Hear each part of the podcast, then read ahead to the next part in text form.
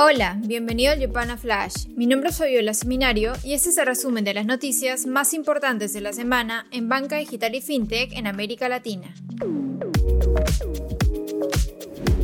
Esta semana, el Banco Central de la República Argentina emitió requisitos técnicos dirigidos a las billeteras digitales con el objetivo de mitigar el fraude. Además, ahora deberán presentar registros de su interoperabilidad. Tanto las entidades financieras y los PSP que presten el servicio de billetera digital deberán activar mecanismos para detectar actividades sospechosas o inusuales de los usuarios.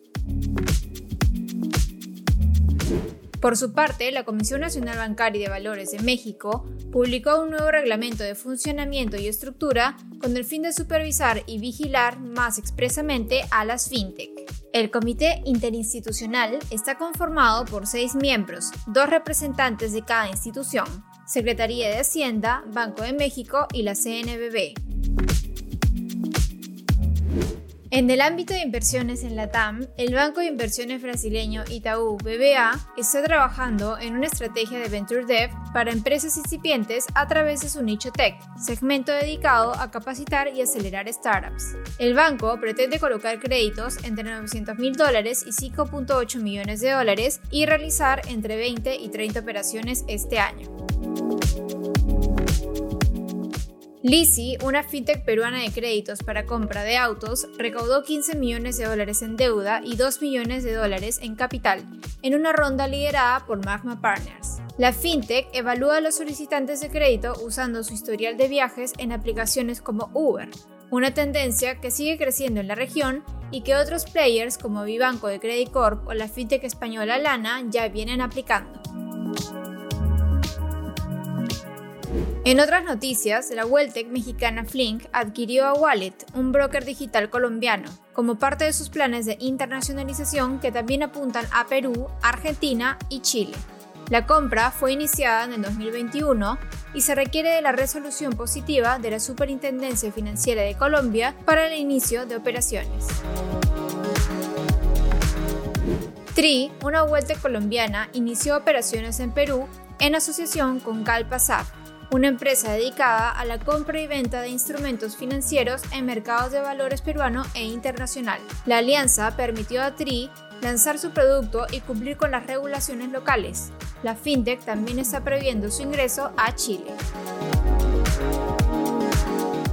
En el ámbito cripto, A55, una fintech brasileña de soluciones de crédito para nuevas empresas, realizó su primera operación de préstamos a través de un protocolo de finanzas descentralizadas que usa la moneda estable USDC, respaldada en el dólar estadounidense. Los créditos con monedas digitales son una tendencia que va ganando terreno.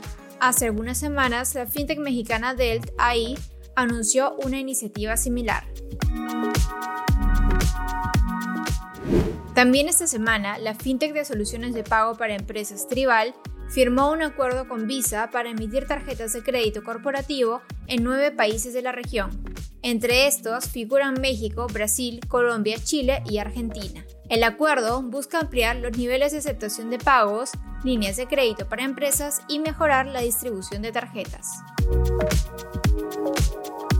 Por otro lado, la plataforma chilena de servicios financieros Global 66 abrió su lista de espera en Perú para una tarjeta prepaga. La fintech se enfoca en el envío de remesas a bajo costo y hace poco presentó una billetera digital multimoneda.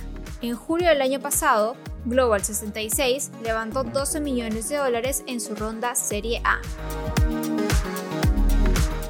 A plazo, fintech especializada en créditos Buy Now Pay Later fichó a Luis Escobedo, un profesional que trabajó por más de dos años en Credit Justo, para que lidere el área de tecnología. El próximo rol que definirá mi carrera, escribió Escobedo al anunciar su nuevo empleo. Finalmente, es sabido que la inteligencia artificial está emergiendo como una tecnología fundamental para la innovación en servicios financieros. Pero, ¿cómo impactará esta tecnología en la industria y cuáles son los casos concretos que los jugadores deben empezar a aplicar? Apúntate a nuestra clase magistral para saber cómo la inteligencia artificial permitirá el crecimiento de los negocios fintech ofreciendo protección e innovación. Te esperamos este 15 de marzo. Esto fue el Yupana Flash No olvides compartir esta nota de voz y quédate atento a nuestras redes porque el lunes tendremos una entrevista exclusiva sobre cómo PagoNext de Santander prevé entornos colaborativos con Big. Nos vemos la próxima semana.